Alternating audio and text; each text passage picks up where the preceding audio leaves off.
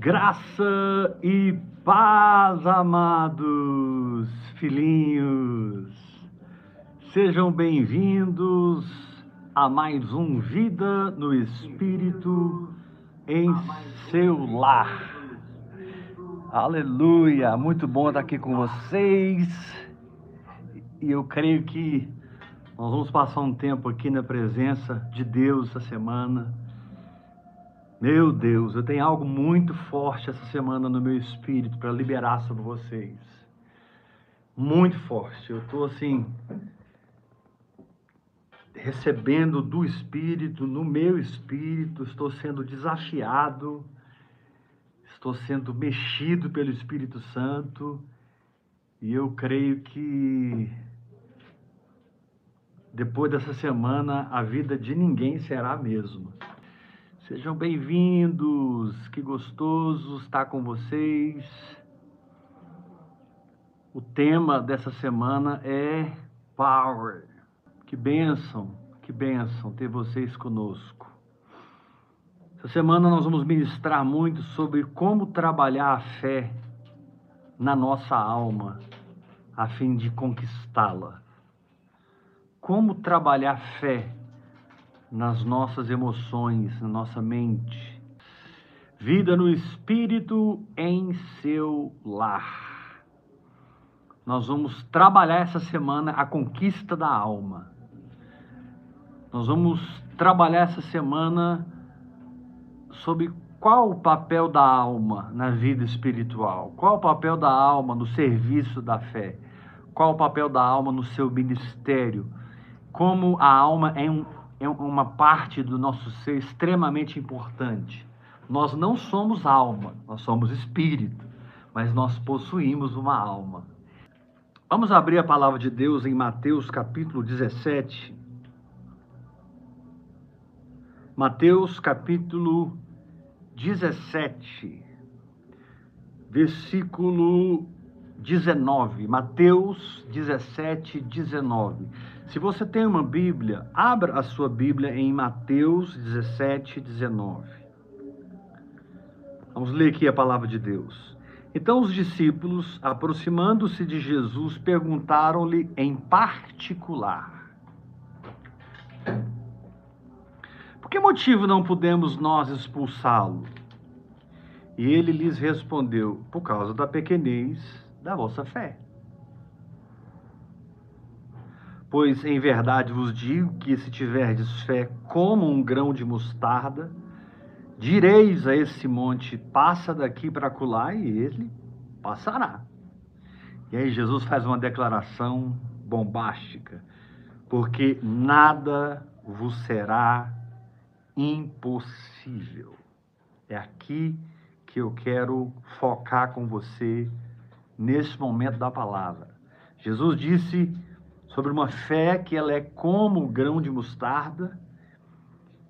E ele diz que essa fé cresce, se desenvolve, até que você começa a falar com a sua montanha. Você já está falando com a sua montanha? Ergue-te e lança-te no mar. Jesus disse que nada nos seria impossível se tivéssemos essa estirpe de fé, esse tipo de fé. Na verdade, irmãos, sem uma vida de fé você não tem vida espiritual alguma. Sem uma vida de fé, seu espírito está inativo, sua alma está ativa e provavelmente você está vivendo muita confusão evangélica. Você deve estar se sentindo muito perdido, porque o encontrar-se no caminho é ouvir Deus por dentro, crer no que Deus nos diz e agirmos em cima da palavra de fé em fé, de glória em glória. Essa é a, essa é a maestria da vida espiritual, de fé em fé, de glória em glória. Essa é a temática da vida espiritual, de fé em fé, de glória em glória. Esse é o clímax da vida espiritual de fé em fé, de glória em glória. Mas Esses últimos dias eu tenho pensado muito sobre. Eu vou falar aqui de maneira didática, tá? Tudo que eu tenho pensado, porque quando você entra em meditação você expande a sua consciência, né? Então eu vou falar aqui de maneira didática.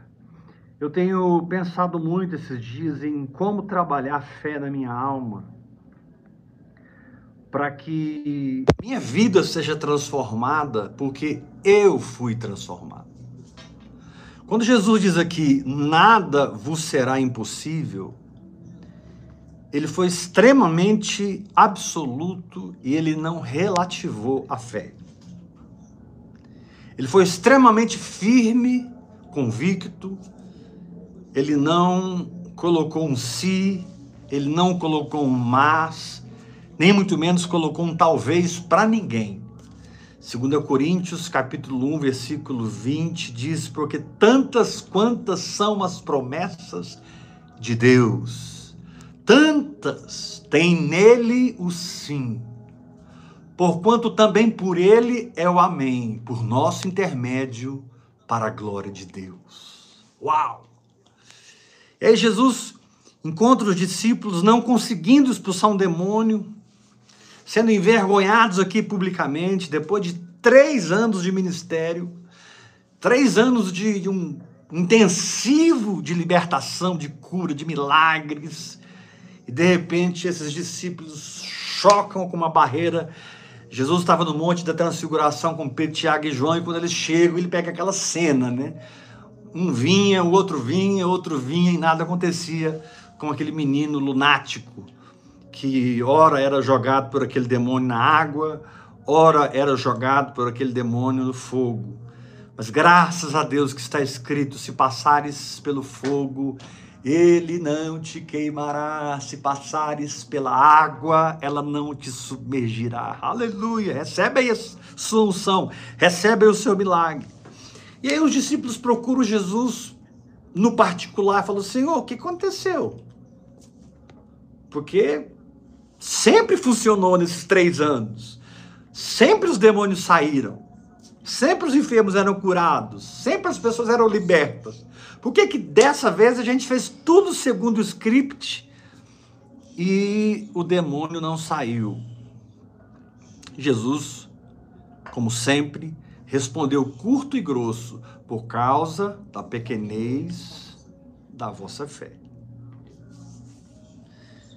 Porque se vocês tiverem fé como um grão de mostarda, vocês vão dizer a esse monte: passa daqui para colar, e ele vai obedecer.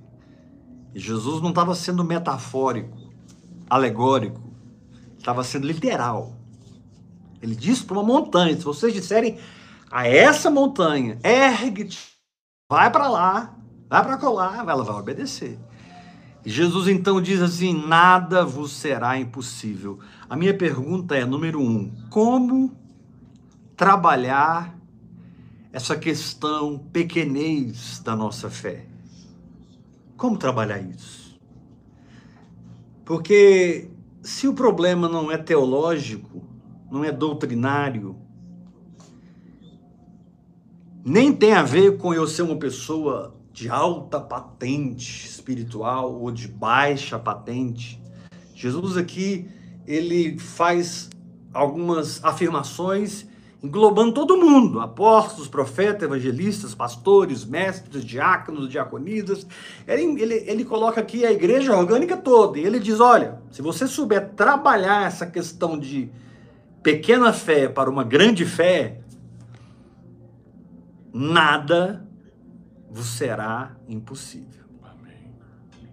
Então nós temos que sair das crises existenciais, de desânimo, das crises existenciais, de que eu comecei a orar em línguas e não mudou nada, já tem cinco meses, das crises de que parece que Deus abençoa todos à minha direita e todos à minha esquerda, mas essa bênção não chega na minha vida. São gritos da nossa alma quando o Senhor continua dizendo: Olha, aprende a resolver o problema da fé. Vai para um laboratório espiritual com o meu espírito. vai aprender fórmulas espirituais, vai aprender os mistérios do Espírito, vai laboratoriar essa fé sua, vai passar ela pelo microscópio, se precisar depois passa ela pelo telescópio, mas sai desse lugar de incredulidade, desse lugar de dúvida, desse lugar medíocre, onde você está sendo envergonhado aí na frente de todo mundo. Eles foram todos envergonhados, porque Jesus diz assim: cadê o pai do menino? E quando o pai do menino chegou, ele disse: olha, eu pedi para os seus discípulos expulsarem, eles não conseguiram. Jesus disse: ó oh, geração incrédula e perversa, até quando vos sofrerei, até quando estarei convosco? É. Ó oh, geração incrédula e perversa. Jesus realmente transferiu a responsabilidade toda aqui para a velha natureza que não crê mesmo, para a velha natureza que se você deixar vai murmurar mesmo, para a velha natureza que se você não vigiar vai se amargurar mesmo, vai se encher-se de justiça própria. Você vai ser o dono da razão, o dono da verdade, sem, sem comandar a si próprio. Não adianta nada você ser o dono da razão, mas você não comanda a si mesmo. Você é o dono da verdade. Ai daquele que passar no seu caminho teológico ou doutrinário. Mas você não tem domínio próprio. Você não governa sobre si mesmo. Você não gerencia seus pensamentos e emoções. E Jesus deixou bem claro: se você aprender a lidar com esse tipo de incredulidade invisível, porque os discípulos não sabiam que estavam debaixo de um teto de incredulidade. Tanto não sabiam que foram para cima do endemoniado com tudo, fazendo tudo que eles aprenderam e não conseguiram libertar o demônio. Tinha um teto ali. Né? Eles encontraram uma barreira espiritual, psicológica, emocional, sei lá. Eles encontraram uma barreira ali que eles não conseguiram transpor aquela barreira. Jesus chega e diz: Olha, a questão é a pequenez da fé. Se você falar com a montanha, e é o seguinte: para quem crê, nada é impossível. Amém. Aqui nós já temos alimento essa noite para deitarmos, colocarmos a cabeça no travesseiro e ficarmos pensando: se eu crer, nada me será impossível. Claro que eu vou trazer isso para o meu chamado, para o meu ministério, para o meu propósito. Claro que eu vou trazer isso para as minhas necessidades, para a minha família, para as minhas finanças, para a minha saúde. Mas eu preciso trazer isso também para um patamar mais alto, para uma transcendência maior do que as minhas necessidades pessoais, desafios pessoais. Deixando claro, meu querido, que Deus te deu vitória plena em todas essas áreas, na cruz do Calvário. Deus te deu plena vitória. Mas muitas vezes nós estamos tão envolvidos com o nosso ego, nós estamos tão envolvidos com, com a gente mesmo, com as nossas frustrações e conquistas, com os nossos montes e vales, que a gente não para para transcender. Porque aqui Jesus transcendeu. Ele respondeu por causa da pequenez da vossa fé. Aí ele transcende. Nada vos será impossível. Jesus disse o seguinte: não é expulsar demônio que vocês vão fazer, não. Vocês vão fazer coisas que para ninguém é possível. E quando você estuda a história da igreja, os primeiros 300 anos da igreja, você descobre que aquele povo realmente andou no impossível. Eles não tinham uma Bíblia, eles não tinham uma instituição organizada, eles não tinham grandes movimentações financeiras atrás deles, bancando tudo. Eles tinham Deus. Eles só tinham Deus. E Deus foi suficiente para eles levarem avivamento aonde quer que eles forem, onde quer que eles fossem. Deus sempre foi suficiente. E aquela igreja que todos sonham com ela, né?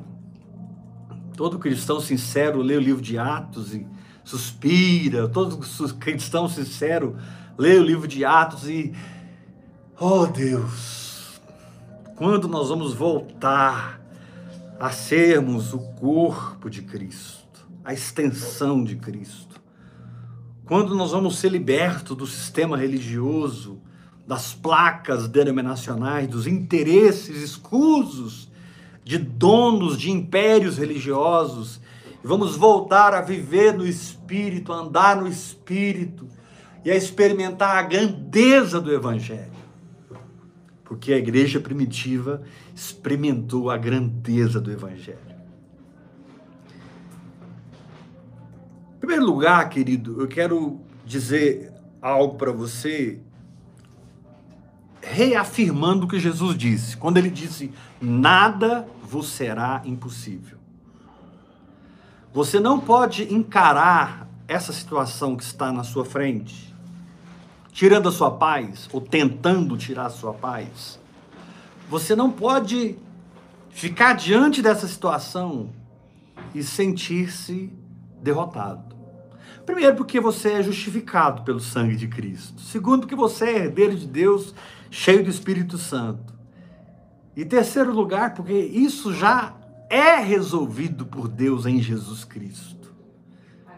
Não importa o que você esteja enfrentando, isso já é resolvido por Deus em Jesus Cristo. Mas como obter essa fé que cresce? Jesus disse para a mulher cananeia: Ó oh, mulher, grande é a tua fé.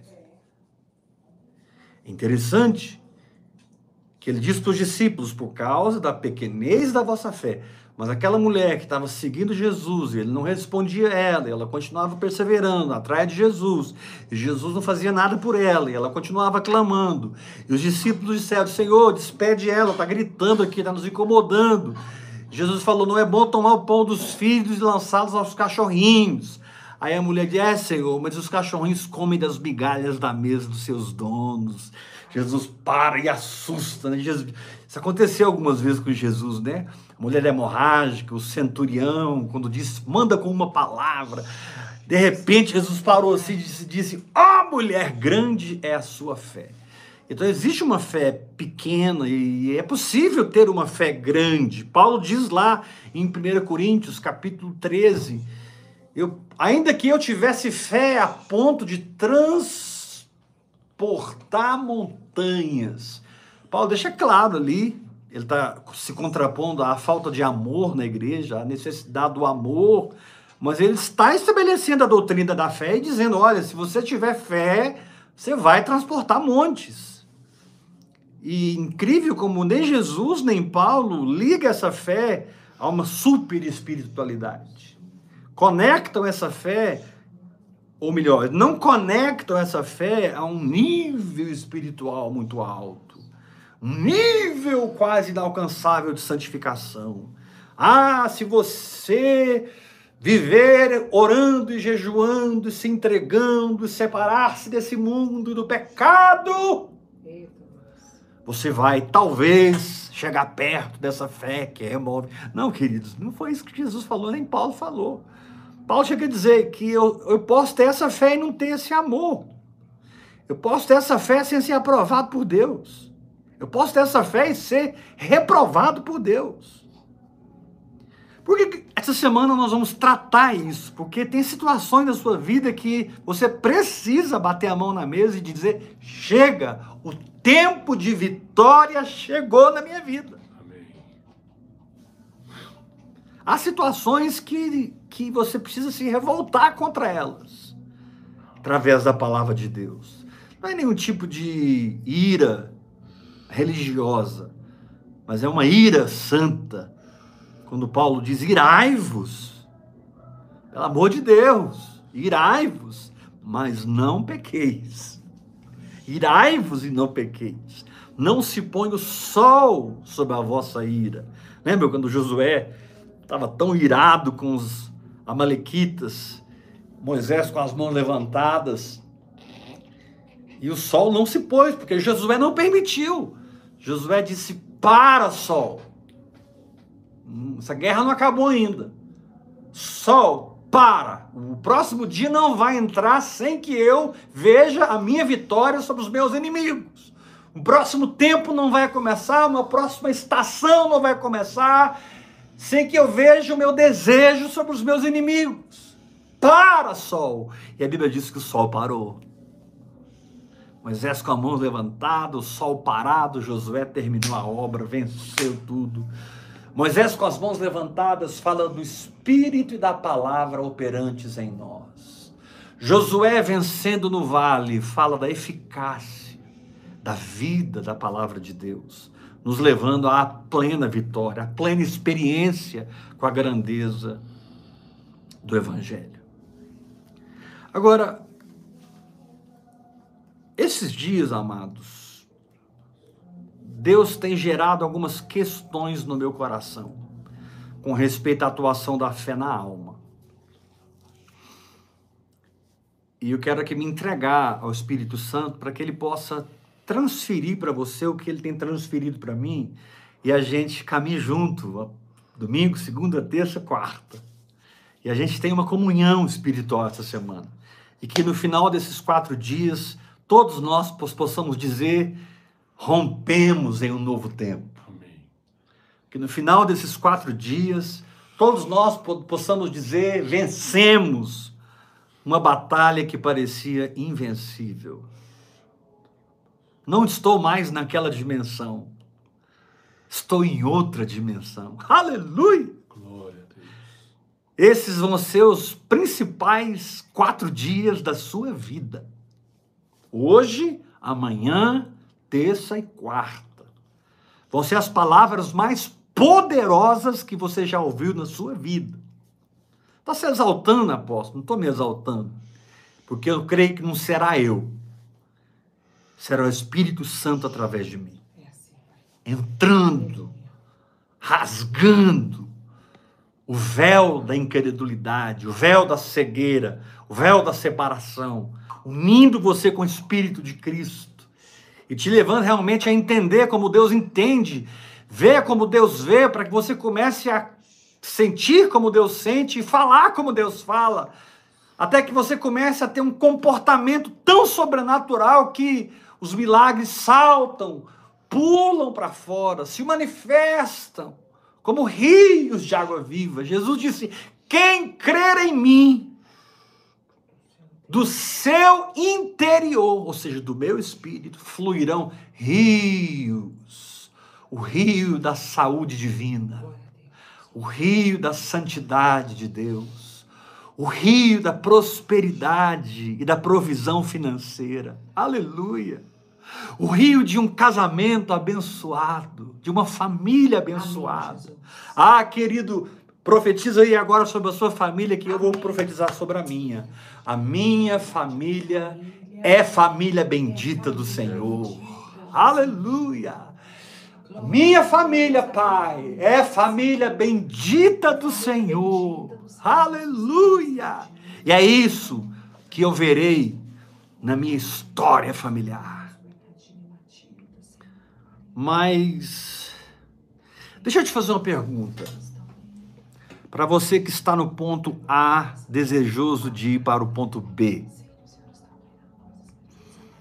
Para você que está numa dimensão, mas sabe dentro de você que o Senhor te quer para ontem em outra dimensão. Na saúde, nas finanças, não sei. Você sabe aonde está sendo desafiado pelo Espírito Santo. Eu repeti isso que é muito importante. Uma coisa são as crises da sua alma. Outra coisa, totalmente diferente, são os desafios do Espírito Santo. Não confunda suas crises de alma com os desafios do Espírito Santo. Suas crises de alma têm a ver com a derrota da velha criação. Os desafios do Espírito Santo têm a ver com a vitória da cruz. O Espírito sempre vai colocar a cruz em perspectiva.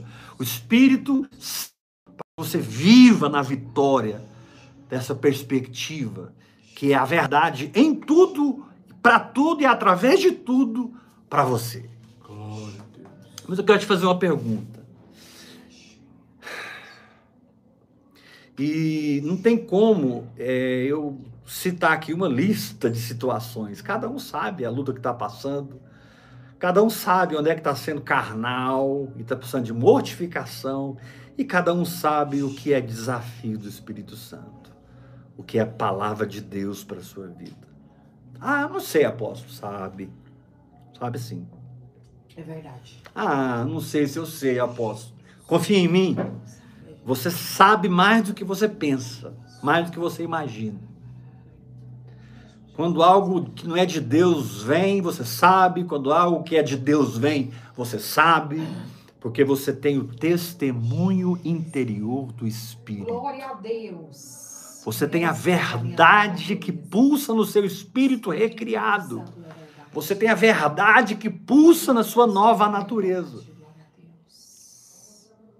Mas nós vamos de fé em fé, de glória em glória. Nós vamos de dimensão em dimensão, em dimensão em dimensão. Nós vamos de um céu para outro céu, para outro céu, para outro céu. Nós vamos entrando nos lugares celestiais. A Bíblia chama esse caminho, a Bíblia chama essa jornada de lugares celestiais Amém. em Cristo Jesus. Lugares celestiais em Cristo Jesus. Como você pensaria? Como você se sentiria? O que você estaria dizendo hoje se a sua fé já tivesse trazido a manifestação do milagre? Como, como, como você estaria se sentindo? Que tipo de pensamentos estariam governando você se você estivesse já não com a promessa, não com a perspectiva, não apenas com a certeza e a convicção, mas você tivesse a manifestação, a tangência do negócio. A cura não é mais algo que você crê, a cura é algo que tocou seu corpo e aquela doença desapareceu. A falta de dinheiro desapareceu. Aquela fraqueza que sempre te levando a cair, cair, cair naquela área, agora é uma força. E você vibra com a própria santidade e justiça de Deus naquela área. Como seria você se você já estivesse nessa dimensão? Você já parou para pensar nisso? O Espírito Santo tem me desafiado a meditar nessa direção. O que é Éber? Porque eu sei o que é minha alma, eu sei o que é minha carne, mas eu sei o que é a palavra de Deus para minha vida. Aleluia. Ah, apóstolo, você está insistindo aí que eu sei, mas eu não sei. Então persevera na oração em línguas. Aleluia. Continua orando em línguas que você vai entrar nesse lugar que eu estou falando. De entender o que é carne que precisa morrer, alma que precisa ser transformada e palavra de Deus que precisa se manifestar. São coisas diferentes. Os gritos da minha alma são uma coisa, os desafios do Espírito Santo são outra coisa. Essas coisas podem até coexistir juntos, essas coisas podem até colidir uma com as outras dentro de nós, mas nós temos que aprender a separar as coisas. Por quê? Porque a fé existe para operar Deus em nós. A fé existe para operar a vontade de Deus, a palavra de Deus. Amém. A fé não existe para me deixar mais carnal, irmão. A fé existe para me deixar espiritual. Aleluia. A fé não existe para me dar mais vida terrena. A fé existe para me dar mais vida celestial. Amém. Tudo bem que essa vida celestial vai se manifestar nas minhas finanças, na minha saúde, da minha família, mas essa vida celestial, essa, essa abundância espiritual, essa consciência de ser no Espírito. Aleluia! Essa consciência de ser. É o que a nossa fé nos presenteia a cada manhã. Quando a Bíblia diz que a misericórdia do Senhor se renova a cada manhã, a cada manhã, misericórdia do Senhor se renova. Está dizendo o seguinte: ei, hoje você viveu algo sobrenatural e você viu milagres. Amanhã os milagres serão maiores. Depois de amanhã, os milagres serão maiores. Aleluia! Quarta-feira os milagres serão maiores. Semana que vem, ano que vem, querido, ou a vida cristã é um processo onde os milagres de Deus, o sobrenatural de Deus, as demonstrações do Espírito são tão patentes quanto o ar que respiramos. Aí sim, nós estamos vivendo o Evangelho e não somos mais um movimento no meio dos cristãos. Somos um povo incendiado. Então, como, como é que é sentir-se? Como é que é pensar, imaginar-me? O que eu estaria falando? Eu tenho crido por mil mantenedores eu tenho declarado isso. Nós temos mil mantenedores. Nós temos mil mantenedores. E olha, a gente está longe ainda de ter mil mantenedores, mas eu vejo que a minha fé está operando. percebo pessoas que não estavam ofertando, pessoas estavam adormecidas, se acordando, se despertando para ofertar. E eu não vou parar de declarar. E daqui a pouco você vai me ver dizendo: Agora são 5 mil mantenedores, porque nós já temos mil mantenedores. Mas vamos pegar aqui o meu exemplo. Como é que eu estaria hoje, pensando, falando, sentindo, se eu tivesse plena convicção e eu estivesse vendo com os olhos físicos esses mil mantenedores ofertando na minha vida, no meu ministério, nessa visão, Sabe por que eu estou falando isso, meu irmão? Porque se você não começar a dar um, se você não começar a dar um choque de realidade na sua alma, você não vai entender o que Paulo disse quando ele disse: transformai-vos pela renovação da vossa mente. Glória a Deus. Se você não entender que amém pelo que Deus fez na sua vida até hoje, mas ele tem mais se você não entender que glória a Deus pelo que a sua fé já conquistou, mas seja humilde como Paulo quando disse: quanto a mim não julgo havê-lo alcançado, mas prossigo para conquistar aquilo pelo qual também fui conquistado por Cristo Jesus. Plano da soberana vocação de Deus em Cristo Jesus. Ou seja, como eu me sentiria se você está enfermo com uma doença crônica?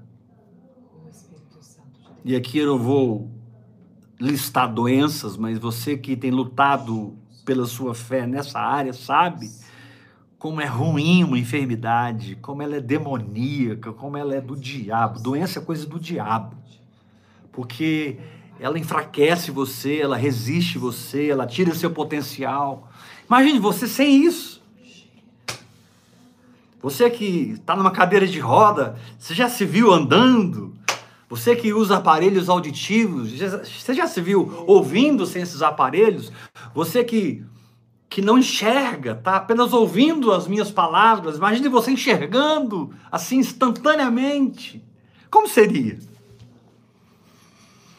Porque a resposta para essas perguntas é a resposta para o nível de renovação que nós temos que ter na nossa mente. A resposta a essas perguntas, como eu pensaria, como eu me sentiria, como eu estaria fazendo as coisas, se eu já tivesse a manifestação de tal palavra, de tal palavra, de tal palavra. Quem seria eu? Com esse Isaac não prometido, mas no colo. Quem seria eu? Isaac significa sorriso. Isaac no hebraico significa riso. Com certeza, uma das coisas que você vai estaria fazendo é dando gargalhada, dando as risadas da fé, pelo Isaac, que não está apenas no seu espírito, mas já está no seu colo. E de repente você está vendo o negócio crescer na sua frente, toma corpo, toma dimensões. E você começa a ver pessoas sendo transformadas, pessoas sendo curadas, milagres acontecendo. Isaac não é, não é apenas uma promessa, Isaac é uma manifestação. Isaac apareceu na sua frente, seus, seus sentidos físicos também podem verificar a realidade da coisa. Nós não vivemos por isso, nós vivemos por, vi, por fé e não por vista. Glória a Deus. Nós não vivemos pelo que vemos e sentimos. Nós vivemos por fé e não por vista. Mas Jesus também disse para Marta: Marta, eu não te disse que se você crer, você verá? Então, uma fé que não traz a manifestação não é a verdadeira fé. Uma fé que não opera a palavra de Deus não é a verdadeira fé. Pode ser um desejo muito profundo, um anseio muito profundo, uma expectativa muito grande, porque a verdadeira fé, ela, ela, ela, ela é luz que se manifesta. Ela aparece. Ela muda as coisas. Ela muda a montanha de lugar. Ela muda a amoreira da terra para o mar. Jesus disse: Direis a esta amoreira, ergue-te, transplanta-te para o mar, e ela vos obedecerá. Amém. Nós não podemos pregar outra fé, porque não existe outra fé. A fé de Deus, a fé do tipo de Deus, Aleluia. é a fé que faz acontecer. Tudo bem, a vereda do justo é como a luz da aurora que vai brilhando mais e mais. Todos nós estamos nesse processo. Tem áreas que minha fé já alavancou lá na frente. Tem áreas que a minha fé já manifestou, e qualquer pessoa que olha para a minha vida vê a operação da minha fé. E tem áreas que a minha fé ainda é um desafio do Espírito. Tem áreas que da minha vida que é que é o Espírito Santo ainda me dando um santo desconforto e dizendo: sai daí, Heber!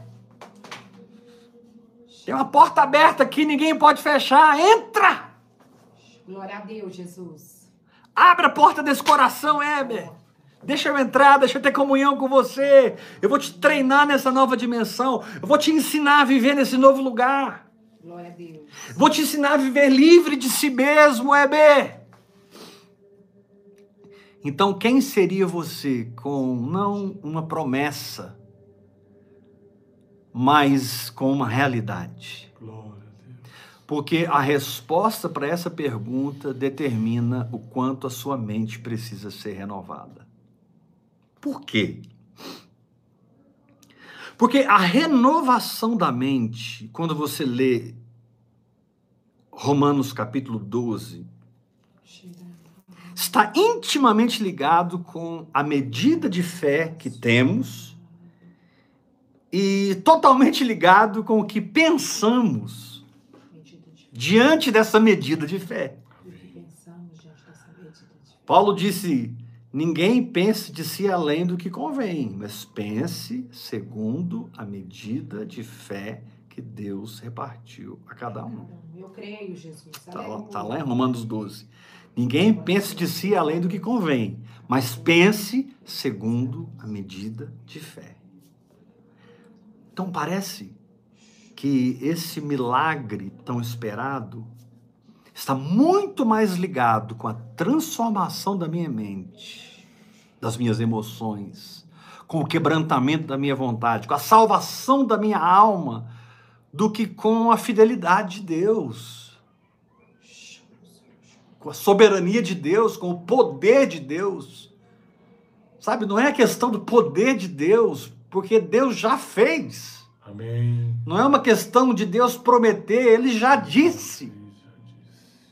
Não é uma questão de você tocar na orla das vestes de Jesus, porque hoje você está envolvido com um manto de justiça.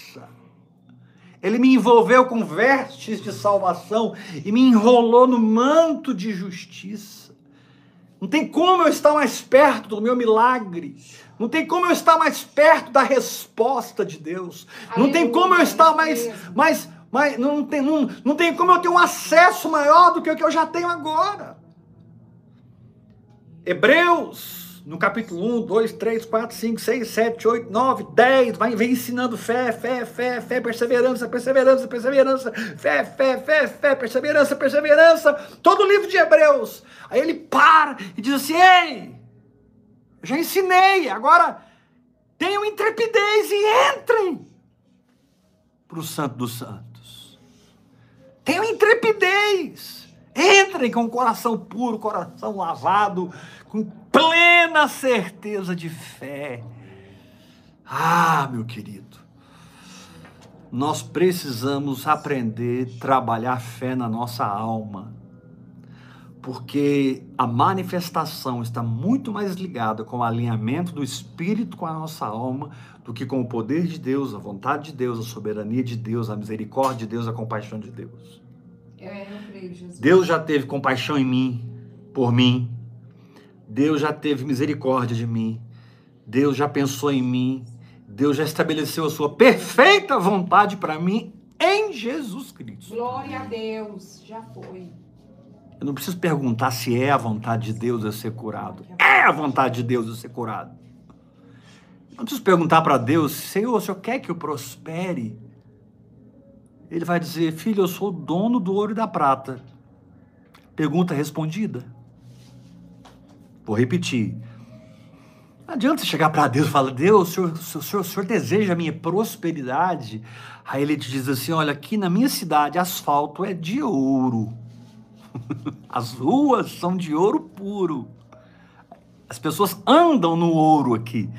Que, que eu teria algo menor do que isso para você? Se eu quero que, que a minha vontade seja feita na terra, como ela é feita no céu. Então essas questões precisam ser resolvidas na nossa mente, pela renovação, pela transformação.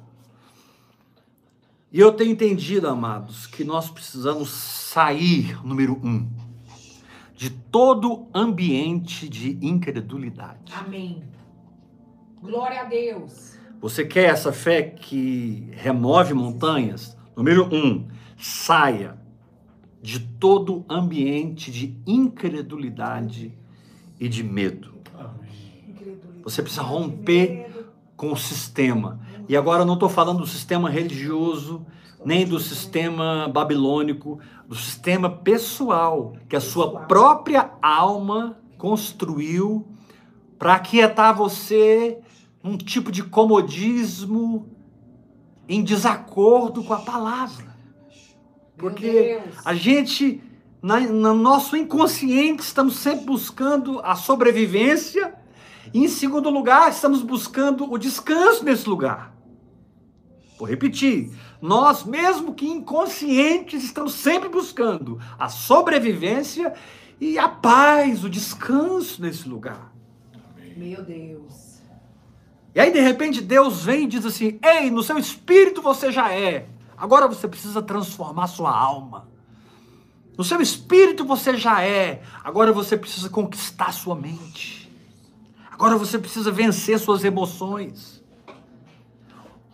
O que está impedindo você de receber não sou eu, diz o Senhor, porque eu já fiz. Eu já derramei. Eu já cumpri a minha palavra em Jesus Cristo. João, mergulhado no Espírito em Apocalipse, viu os sete selos serem liberados, já foi liberados. Viu as sete trombetas tocando. Ele viu o lago de fogo e o capeta e o anticristo e a besta e o falso profeta serem lançados no lago de fogo. Sabe, Apocalipse para João era algo que tinha acontecido. Por que, que nós não vivemos um apocalipse em questões íntimas e pessoais na nossa vida? Porque a gente pensa que Deus vai fazer, uma hora Deus vai fazer, uma hora Deus vai ter misericórdia de mim, Deus vai ter dó de mim, Deus vai se compadecer de mim, Ele vai lembrar de mim, Ele é fiel, Ele é meu Pai. Não, não existe isso em Deus. Jesus Cristo é a resposta de Deus para qualquer enfermidade. Oh, glória. Jesus Cristo é a resposta de Deus para qualquer dificuldade financeira.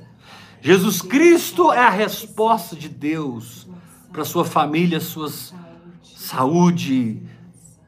Jesus Cristo é a resposta de Deus para os seus pensamentos, emoções e vontades. Deus já fez. Agora não, o ponto não é Deus fazer, o ponto é como trabalhar a minha fé para que eu possa aumentar a minha medida e receber mais. E aumentar a minha medida e receber mais e aumentar a minha medida e receber mais, porque Jesus transferiu tudo para nós. Jesus disse: Ei, eu estou aqui, o tempo está cumprido. O tempo está cumprido. O reino de Deus tem chegado. Arrependei-vos e crede no Evangelho. Quando Jesus começou a pregar, lá em Marcos capítulo 1, ele disse: Ei, tempo é um negócio que não é problema para você mais. Aqui, eu sou a plenitude do tempo. É a Bíblia diz que na plenitude dos tempos Deus enviou o seu filho. Oh, glória! Na plenitude dos tempos Deus enviou o seu filho. No tempo certo de Deus. Eu creio nisso. Então o negócio não está mais na responsabilidade de Deus. Não mesmo. O negócio está na responsabilidade do desenvolvimento de uma fé que conquista a alma. Você precisa sair de todo ambiente que está gerando incredulidade e dúvida na sua vida. Você precisa se desconectar das pessoas erradas. O que são as pessoas erradas? São as pessoas que não têm a linguagem da sua fé não tem o espírito da sua fé. Eu sei que às vezes isso é impossível, porque não estamos falando da sua esposa, do seu marido, do seu filho, da sua filha. Vou colocar todo mundo para fora de casa, porque agora vivo pela fé. Não, não, não, não, não. Você vai viver a fé totalmente livre em Deus de uma maneira tão verdadeira, tão tangencial, tão substancial, tão profunda e simples, que eles vão olhar para você e dizer: Eu também quero. É possível. Aleluia. Se ela está vivendo isso, eu posso viver. É verdade. Se ele está vivendo isso, eu é posso viver. Todos nós. É para todos aqueles que. Aleluia. Aleluia. Aleluia. É para todo que crê. Aleluia. Segundo lugar, você precisa se desconectar das pessoas erradas, queridos. E eu não tenho que falar muito, nem preciso ir muito longe para você saber de quem eu estou falando. Esse desconectar é um desconectar-se espiritual, psicológico e emocional no nível da incredulidade deles. Você vai continuar amando eles. Você vai continuar servindo eles você vai continuar entregando sua vida a Deus por eles. Mas espiritualmente você estabelece um abismo entre aquela confissão de derrota, entre aquela vida de derrota, entre aquela é, aquele sentimento de derrota, aquele pensamento incrédulo, para aquilo que você crê agora, porque você crê na palavra de Deus. Para você a palavra de Deus é a verdade. Para você a palavra de Deus é a realidade. Então eu vou sim me separar de algumas pessoas por dentro. Eu não vou tentar convencê-las, nem vou brigar com elas e, e, entrar em contenda. Queridos, contenda é obra da carne. Aleluia. É contenda e murmuração. Não adianta você ficar, você ficar brigando com eles, tentando convencer. Deus. Deixa Deus criar um abismo aqui dentro de você, daquele lugar que eles estão para o lugar que você está. Amém. Só assim você vai de fato ajudá-los. Você só vai ajudar as pessoas que você ama se dentro de você houver um abismo de separação. Porque eles estão seguindo a velha natureza, você está seguindo o Espírito Santo. Oh, eles estão sujeitos a Adão, você está sujeito a Cristo. Eles falam de um lugar de morte no Espírito, você fala de um lugar de vida no Espírito. Eles são mortos e você é vivo. Pronto. Consegui explicar o que eu queria. Eles são mortos e você é vivo.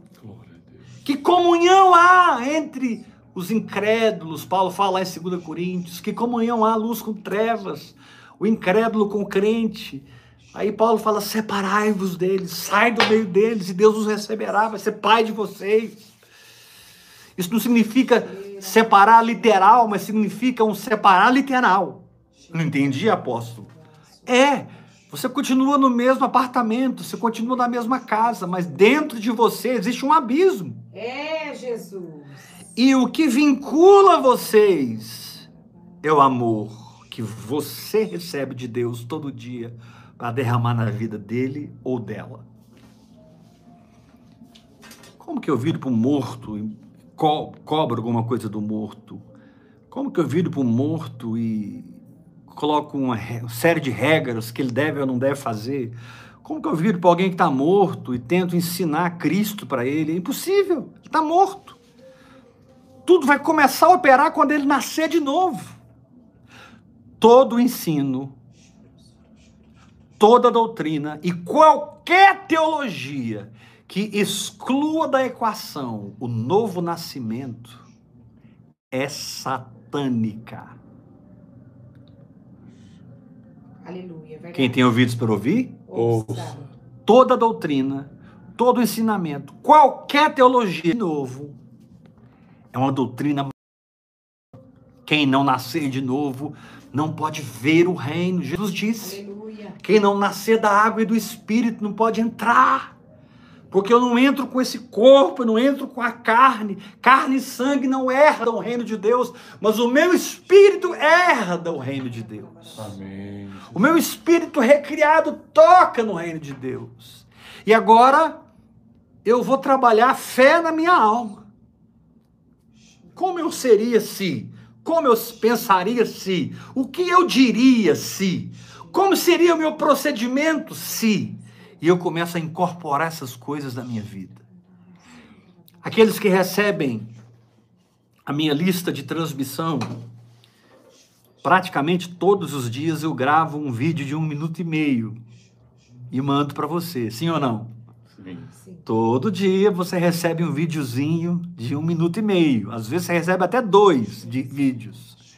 Que eu estou dando ali, eu estou encapsulando ali horas e horas de oração em línguas. Eu estou encapsulando ali semanas de oração em línguas, de meditação e, e derramando para vocês naqueles pequenos vídeos. Pá! Pá! Pá! Acertando o seu coração com a flecha da fé, da convicção, do já, já aconteceu. Já aconteceu. Então, se eu conseguir interpretar a mim mesmo, vivendo em outra dimensão, eu vou saber o que eu tenho que pensar, falar e fazer. Eu vou saber o que eu vou ter que sentir. Se eu conseguir me interpretar vivendo em outra dimensão que eu não estou ainda, mas se eu conseguir me interpretar naquele lugar, me ver naquele lugar, me sentir naquele lugar, me imaginar naquele lugar, criar um quadro claro na minha mente.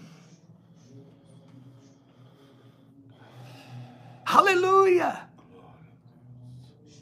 Hoje eu estava conversando com o irmão, eu falei para ele: imagina você casado, imagina você com seus filhos. E a gente ficou aqui tendo comunhão no Espírito, e eu sei que daqui a pouco ele vai ser até uma renca de menino andando no braço dele, em nome de Jesus. Aleluia! Sabe, irmãos, nosso a renovação da mente, a metamorfose, porque a palavra ali é metamorfos, é essencial. Parece que o espírito determina o resultado, mas é a alma que estabelece o perímetro. Vou tentar explicar isso para você, mas vou repetir novamente. Parece que o espírito determina o milagre. Amém. Deus fala, a fé aparece, você tem o milagre, amém? Amém.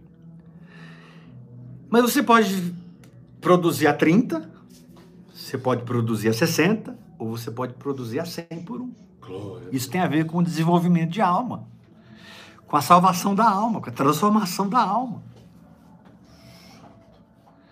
Você quer andar num carro novo, não tem carteira. Você quer morar num lugar diferente, mas não faz uma visita lá no decorado da construtora. É vestir outras roupas, mas não tem coragem de ir no shopping, passando a tarde inteira indo nas lojas mais caras e experimentando as roupas, experimentando. Você não é obrigado a comprar, meu irmão, mas você pode trazer aquele ambiente para sua alma. Você não é obrigado a fazer dívidas.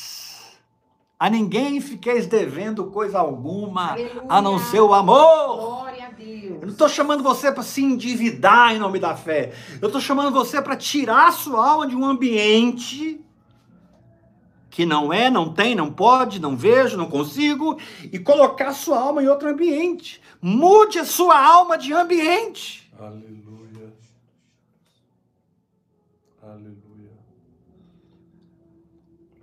Desconecte de pessoas que não professam a mesma fé. Separa-te delas dentro do seu coração. Sim, continua amando, vivendo Deus, porque essas pessoas que são muito conectadas conosco, elas, elas têm que ver Deus na nossa vida. Glória a Deus, é isso mesmo. Não adianta eu blá, blá, blá, blá, blá, blá, blá, blá, blá. Não adianta. É, é, é, é, o quanto eu vivo de Deus que essa pessoa vai perceber e ela vai ver, porque a minha vivência em Deus é algo inegável. Jesus disse: ninguém esconde uma cidade edificada sobre um monte. Glória a Deus. Então você tem que sair desse ambiente de incredulidade para que dentro de você, o seu inconsciente, o seu subconsciente, o seu espírito, o seu homem interior, as partes do seu ser que você aparentemente não controla, mas elas controlam você? Controlam os seus pensamentos, controlam suas ações e principalmente controlam as suas reações. Você pode reprogramar isso. E você deve reprogramar isso.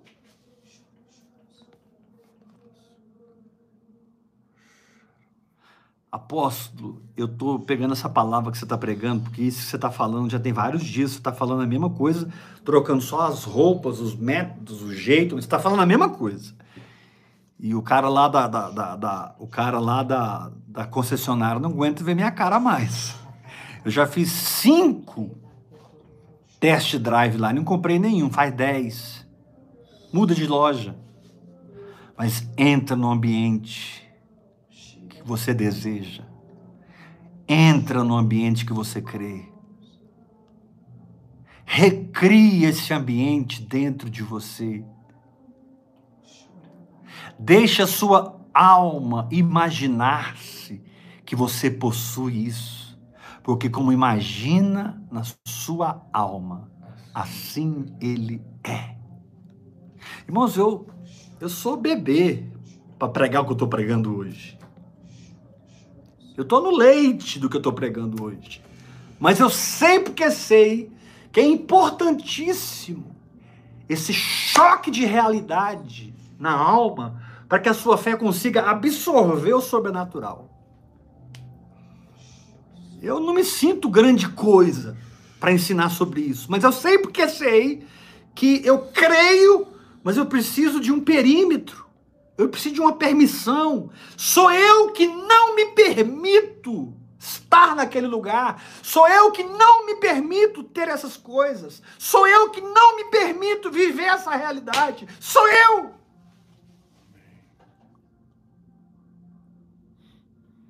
Jesus não culpou o diabo. Jesus disse: por causa da pequenez da vossa fé.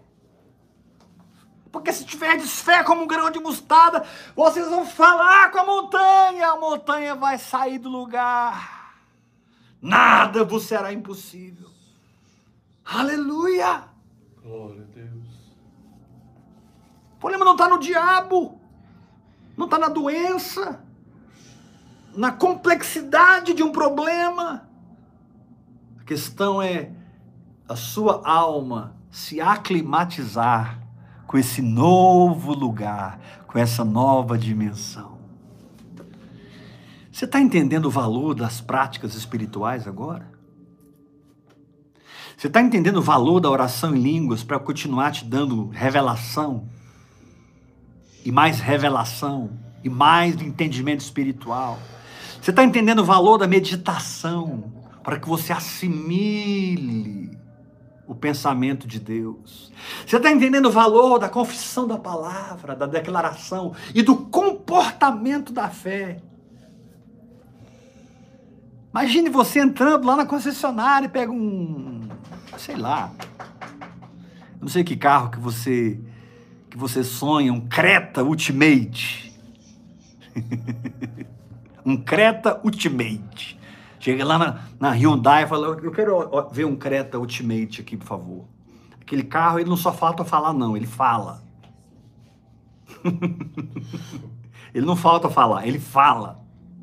É tanta tecnologia que você fica assim. Ah,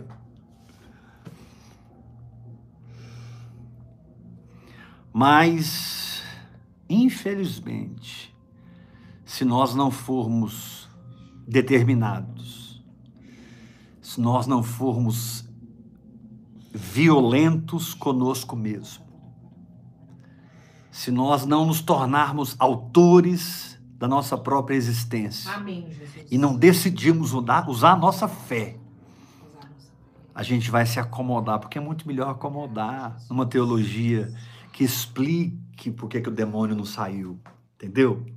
Hoje as pessoas que não creem, elas têm uma teologia.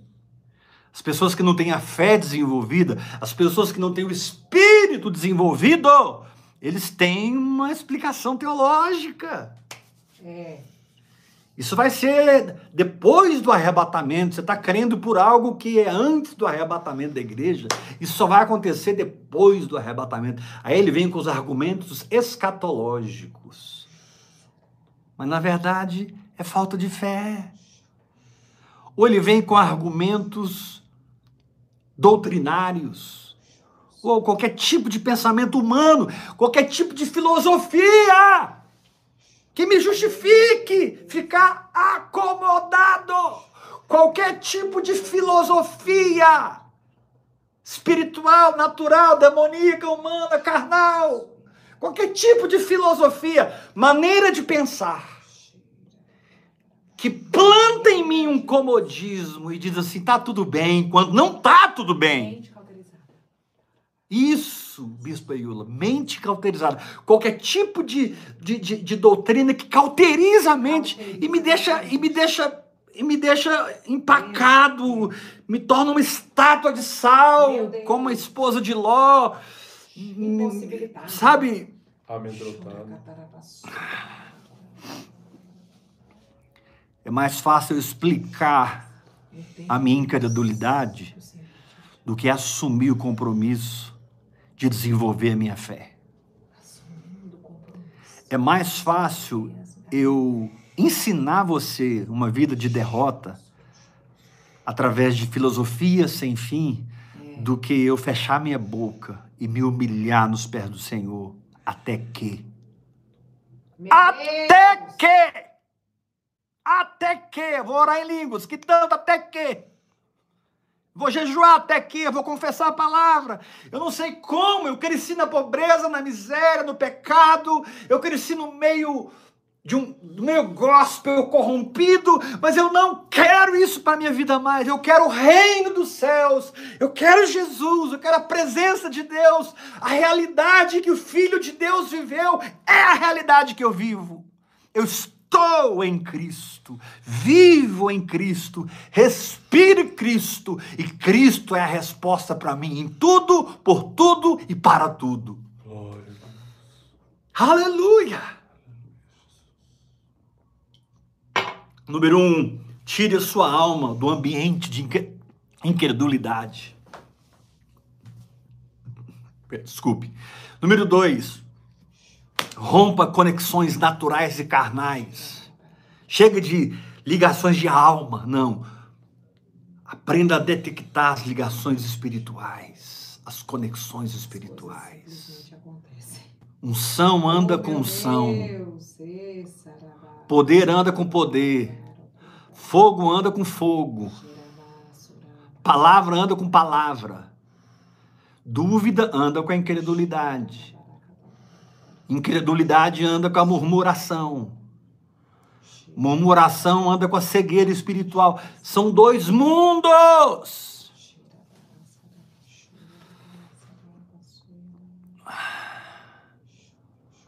Essa semana você esquece. Essa semana você vai ser exposto a uma radi radioatividade do céu. Amém. Essa semana você vai ficar exposto a uma radioatividade do céu. Ondas de poder, de fé e de verdade. Depois que eu terminar de pregar hoje, amanhã, terça e quarta, durante toda a noite você vai estar sendo visitado pelos anjos. Você vai estar sendo visitado pela presença. Você vai ter sonhos proféticos. E você vai conseguir imaginar-se. Você vai conseguir criar um quadro mental claro desse novo tempo.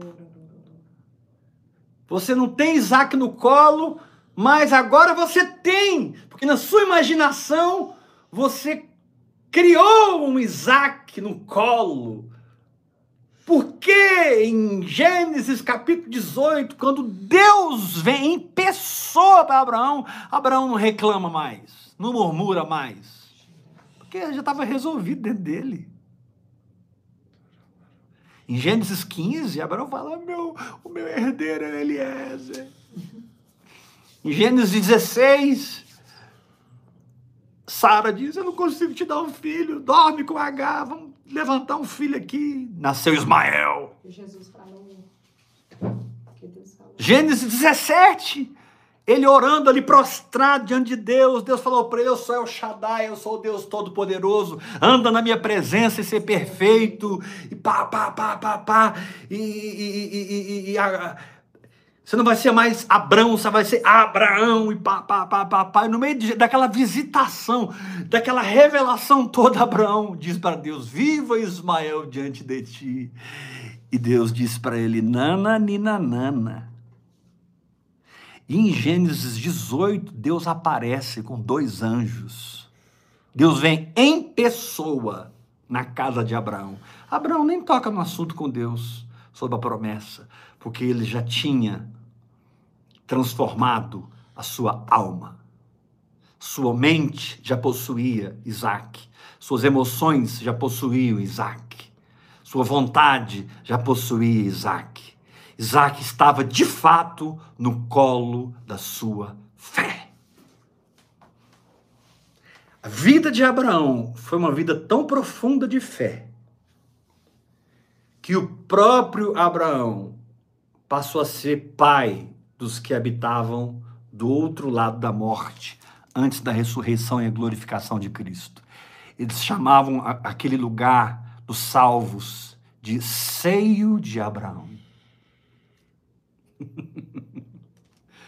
Quando você se torna Abraão, Glória a Deus. você se torna pai espiritual, mãe espiritual, você se torna doador de vida, transmissor de unção. Você tem tetas espirituais cheias de leite para alimentar os pequeninos. E quem anda com você fica alimentado, fica fortalecido, fica seguro.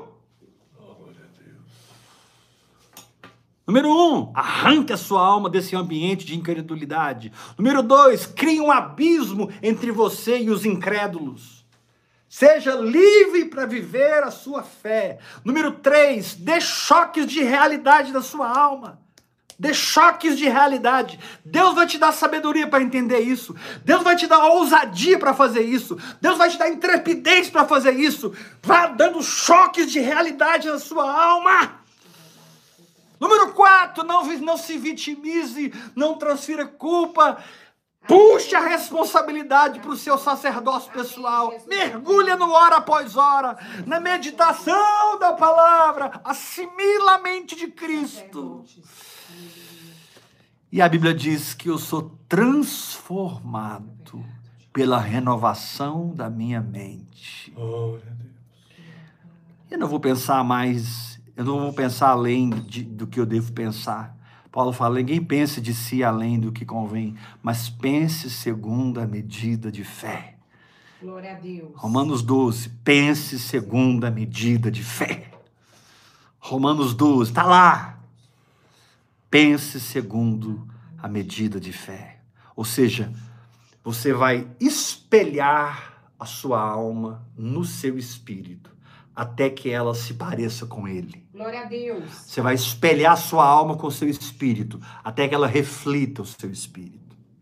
Você vai espelhar sua alma com o seu espírito, até ela aprender a ler o espírito, interpretar o espírito. Já viu quando você ouve uma língua que não é uma língua materna, você não entende, né? Você está assistindo um filme, uma série, e de repente eles começam a falar em chinês, eles começam a falar em coreano, eles começam a falar em inglês, em francês, e você não entende. É uma língua estranha. Então o que você tem que fazer para vencer isso? Você tem que começar a falar línguas estranhas. Porque você não consegue produzir na mente o entendimento, mas você consegue receber no espírito, falando línguas estranhas.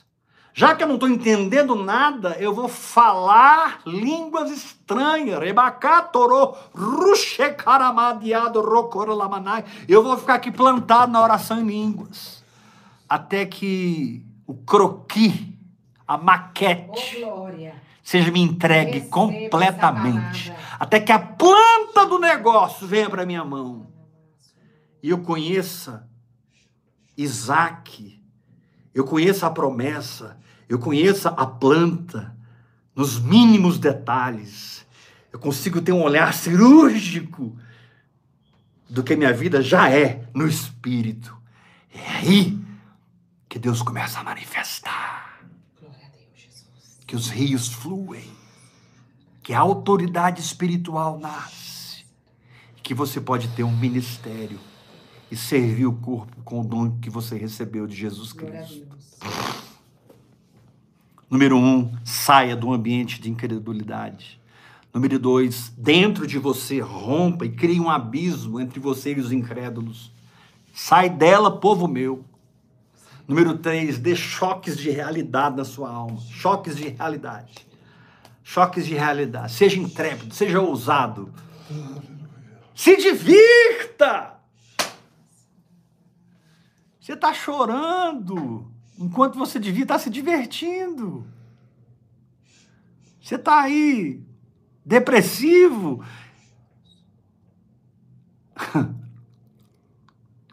Enquanto você devia estar dançando a dança da chuva, a dança da vitória, Oh, glória. o brado da vitória. Que o Senhor nos dê graça para trabalharmos fé na nossa alma e nós possamos nos aclimatizar com novos ambientes sobrenaturais Amém. a fim de vivê-los, manifestá-los e abençoar essa geração com esses lugares que nós vamos penetrando no Espírito e habitando no Espírito. Amém. Ah, que Deus me dê graça para aprender a separar o que são os gritos da minha alma do que é desafio do Espírito Santo. Tem coisa que é acusação do diabo, é condenação, é culpa. Joga isso fora. Justiça própria. Joga fora. Mas tem coisa que é a palavra de Deus. Deus falou comigo. O Senhor me deu uma palavra. Duas, três, quatro, cinco, seis, sete, oito, nove, dez palavras. Nossa, eu tenho, eu tenho todo um entendimento sobre esse assunto. Eu fui fundo no espírito, orando em línguas, meditando. Eu entendi. Não tem como. Eu preciso agora levar o que eu recebi no espírito para minha alma e transformar minha alma para que a minha vida seja transformada pela renovação da minha mente. O diabo te respeita no nível em que você se dá o respeito. Glória a Deus, Jesus. O que, apóstolo? Vou repetir. O diabo te respeita, os principados e potestades te respeitam no nível em que você se respeita. Sua autoestima revela como o mundo espiritual te enxerga. Não estou falando de ostentação e soberba. Estou falando da construção das promessas gerando em você um entendimento revelado. A construção de uma superestrutura espiritual através da oração em outras línguas, a ponto de deixar de pensar assim, assim, assim, deixar de sentir-me assim, assim, assim, deixar de falar assim, assim, assim, e passar a pensar assim, sentir assim, falar assim, agir assim, porque eu não estou aqui, eu estou aqui e eu pertenço a esse lugar no espírito. Então, tudo na minha vida virá para cá e tudo na minha vida vai refletir e profetizar esse novo lugar que eu entrei. Eu creio nessa palavra. Uh! Karamassurando, ribarraço, catarabarai, getelamassurandarai. Fica curado aí agora, meu irmão. Amém. Jesus. Toda dor eu repreendo. Glória a Deus. Toda infecção eu repreendo, toda anomalia eu repreendo. Vai saindo, toda disfunção hormonal desaparece. Fica livre dessa surdez, dessa cegueira. Volte a enxergar. Levanta dessa cadeira de roda. Anda, saia correndo. Faça uma festa para Deus. Um disse, eu não posso porque eu me casei. Outro disse, eu não posso porque eu comprei um campo. Outro disse, eu não posso porque eu comprei cinco juntas de bois. Aí o dono da festa disse, quer saber? Sai para sai os becos, becos e vassalos. Sai pelos cantos, pega os, pega os, os, os- os paralíticos, pega os surdos, pega os endemoniados, pega a galera que não tem nada, mas vai possuir tudo. E a festa é para quem quer. A festa é para quem quer. Que festa, apóstolo? A festa do Evangelho. Então, a minha pergunta é: você está disposto a chutar esse evangelho falso que te deram, te deram, para viver o verdadeiro evangelho? Está disposto até a morrer por isso, a ser perseguido, mal compreendido? Ninguém tem tanta sabedoria assim como Jesus teve. A gente acaba fazendo besteira, falando que não devia, É, Jesus. mas o sangue de Jesus nos basta. Eu sou a justiça de Deus em Cristo Jesus. Eu vou viver a minha fé sem ficar me preocupando em ser perfeitozinho, certinho em tudo. Não! Perfeito é Cristo em mim e eu sou perfeito nele. Amém. A minha performance é a performance de Cristo. E eu aceito isso e descanso. Harabarrasurandarakalamasuribikataramanaya. Essa semana será a melhor semana desse ano. Eu creio nessa palavra. Amanhã, Claro que. oito é. da noite. Terça-feira, poder de oito Deus. da noite. Quarta-feira, na ceia, Deus. oito da noite. Deus vai estar nos, Deus vai estar nos sacudindo. Fica até fica até pensando o que, que Deus vai falar com a gente amanhã. Se hoje ele já falou o que falou, se hoje ele já arrancou o pica-pau do oco. Amanhã ele vai arrancar o oco do pica-pau.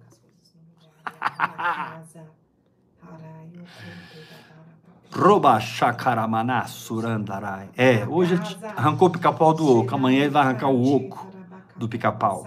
Porque Deus quer você cheio do espírito da fé, do espírito apropriativo, de uma mente apropriativa, um, um sentimento apropriativo, uma vontade quebrantada. Jesus disse para os discípulos: vocês, vocês- dizem que falta quatro meses para a ceifa. Eu, porém, vos digo: erguei os vossos olhos e vede os campos, pois já branquejam para a colheita. Vocês sempre vê a coisa quatro meses para frente, quatro meses para frente. A cura, daqui quatro meses. A prosperidade, daqui quatro meses. Salvação da minha família, daqui quatro meses. Vocês dizem que faltam quatro meses. Para a alma sempre falta alguma coisa, mas para o espírito não falta nada, porque o espírito é eu sou. Erguei os vossos olhos e vede os campos, pois já estão brancos para a colheita. Para de esperar quatro meses. Entra agora e colhe onde você não plantou. Porque Deus plantou por você. Amém. Entra na lavoura de Deus e desfruta. Aleluia, Jesus. Louvado seja o seu poderoso nome. Graças a Deus que o Espírito Santo, ele pode ir muito acima de mim nessa noite. Glória a Deus. Graças a Deus que o Espírito Santo pode estar agora ministrando em você de uma maneira muito mais poderosa do que eu ministrei. Graças a Deus, porque o Espírito Santo, através dessa linguagem sobrenatural, vai te visitar essa noite toda. Amém. É. Glórias a Deus. Vamos terminar esse culto online ofertando ao Senhor. Ah, meu irmão, hoje todos vão ofertar em nome de Jesus. Glória a Deus, Jesus. Em nome de Jesus. Oferta Todos é respaldo de uma unção que eu creio que eu recebi. Oferta é sinal da minha prosperidade. Oferta é a história da mudança da minha vida financeira. Eu estou ofertando porque a minha história financeira mudou. E vocês não vão ofertar mais no- na chave Pix do meu telefone ou meu CPF, mas no CPF da Bispa Iula. Peraí, apóstolo, não é mais no seu CPF e seu telefone? Não. CPF da Bispa Iula. eu já respondi um monte de pergunta. 971 579 961 20. Agora eu decorei. já, já, já troquei esses números tudo aqui. Agora acabou. 971 579 961 20. Faça a sua melhor oferta.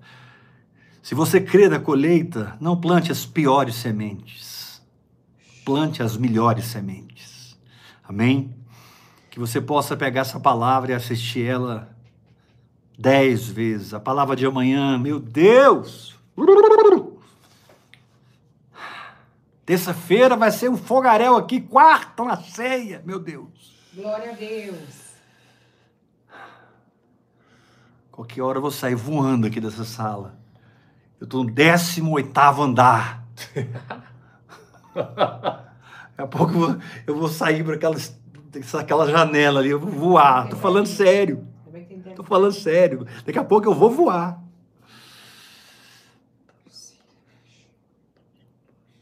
Duzentos e oitenta e duas mil vezes eu já sonhei que eu estava voando. Uma hora eu vou voar. De verdade. Né? Uhul! Olhos não viram, ouvidos não ouviram, nem jamais penetrou em coração humano que Deus tem preparado para aqueles que o amam. E o Espírito a todas as coisas perscruta até mesmo as profundezas de Deus e nos revela o que nos pertence. Porque não temos recebido o Espírito do mundo, mas o Espírito de Cristo, para que experimentemos o que por Deus nos foi dado gratuitamente. Disto também falamos não em palavras ensinadas pela sabedoria humana, mas em palavras ensinadas pelo Espírito, conferindo coisas espirituais com espirituais.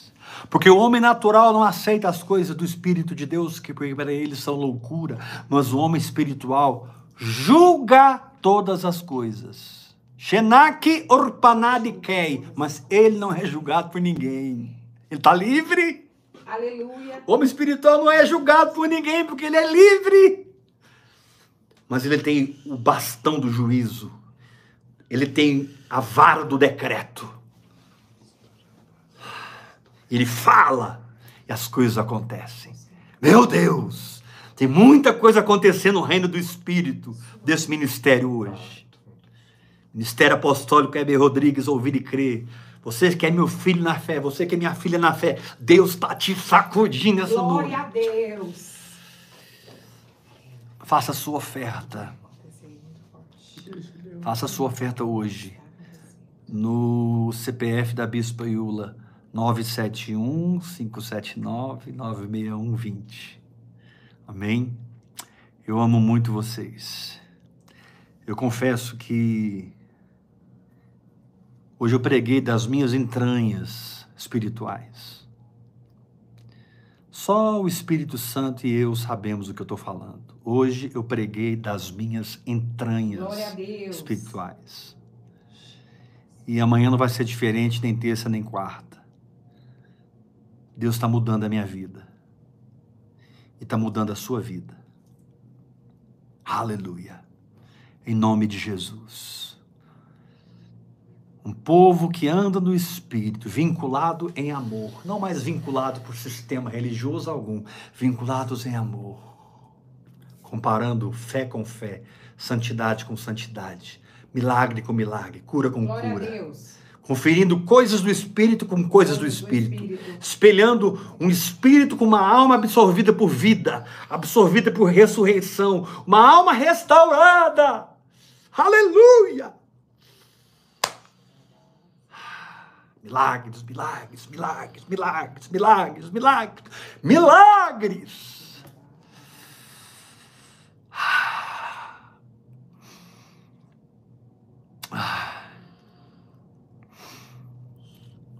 Se você quiser andar comigo como filho ou filha, me procure pelo WhatsApp. 62982231222. Fala comigo no WhatsApp. Quero andar com você, quero ser seu filho. 62982 62982 231222. Me procura, vamos caminhar junto, vamos fazer uma aliança do espírito. Chega de religiosidade. Vamos fazer e ser simplesmente como Jesus. Amém? Estou terminando a palavra de hoje, a ministração de hoje. E vamos nos encontrar amanhã, oito da noite, se Deus quiser. Em nome de Jesus. Amanhã, oito da noite, nós estamos aqui novamente Amém. aprendendo como trabalhar fé na nossa alma e nos aclimatizarmos a novos ambientes sobrenaturais. Porque essa é a nossa jornada. Graça e paz.